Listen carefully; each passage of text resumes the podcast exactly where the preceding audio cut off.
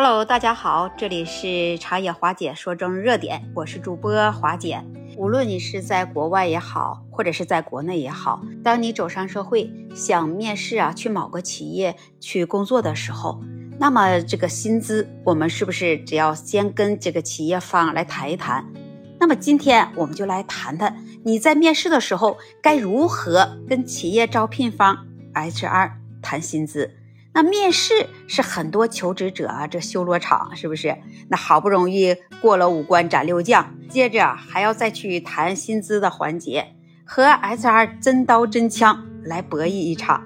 那都说谈钱伤感情，但是如果只被动接受的话，钱包可能当场阵亡，前途也可能陷入迷茫。那我们在面试中要如何跟这个 HR 谈薪资呢？对于告别象牙塔、刚入职场的新人来说，面试怎么谈薪，他就决定了职场生涯起点的高和低；对于在职场摸爬滚打多年的老鸟来说，这跳槽怎么谈薪，他就决定了未来数年发展的快与慢。所以，你必须要把握好谈薪的机会。如果不会谈薪，慑于谈薪，那往往就会损失个人的利益。其实，在面试如何谈薪水并不复杂。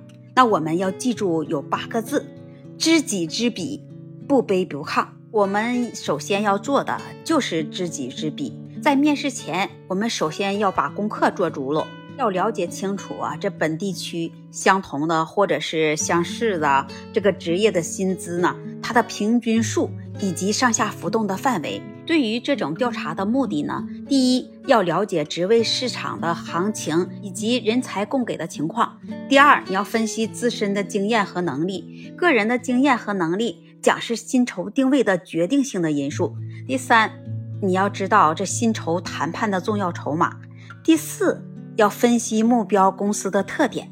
一般来说，大型跨国企业是由于福利保障，嗯，它的制度比较完善，薪酬的控制。呃，也比较严格。除了个别的职位薪酬可以有比较大幅度的波动以外，其余的职称都会有比较严格的标准，也不会随意改动。而中小型企业，它为了吸引人才，为了弥补有一些福利方面，或者是有个人发展方面的不足，会导致这薪酬的伸缩度的可能性。呃，比较大。那我们啊，再就是要做到不卑不亢。有很多人他谈薪失败的原因呢，呃，主要是心态他就没有摆正，总觉得自己是应聘的一方，所以有要求也不敢大胆的讲出来，总觉得啊，你别人说多少我就接受多少，非常的被动。你要知道，一个公司招人，它时间也是一个很大的成本，所以。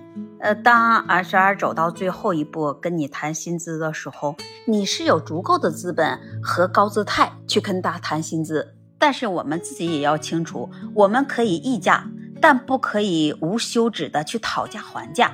这薪资谈判的目的就是发掘出公司议价区间及他们希望支付最低的工资，呃，到能够支付的最高工资的范围。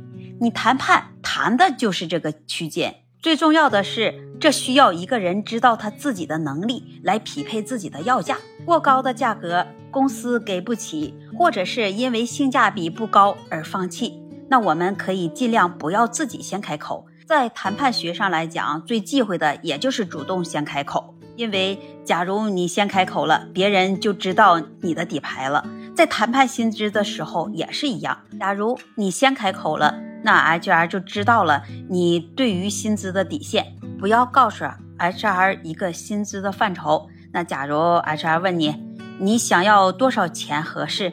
那你回答八千到一万。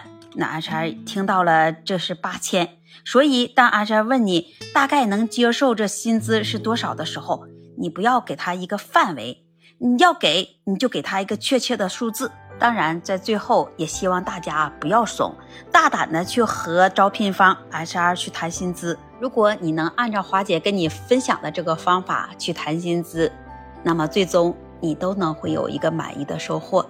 听到这里，你是不是你心里已经有了底了？如果你有更多的好的方法和建议，欢迎在评论区留言跟花姐互动，也欢迎你每天早上七点到九点来到花姐的直播间，我们一起聊。那本期节目我们就聊到这里，下期节目再见。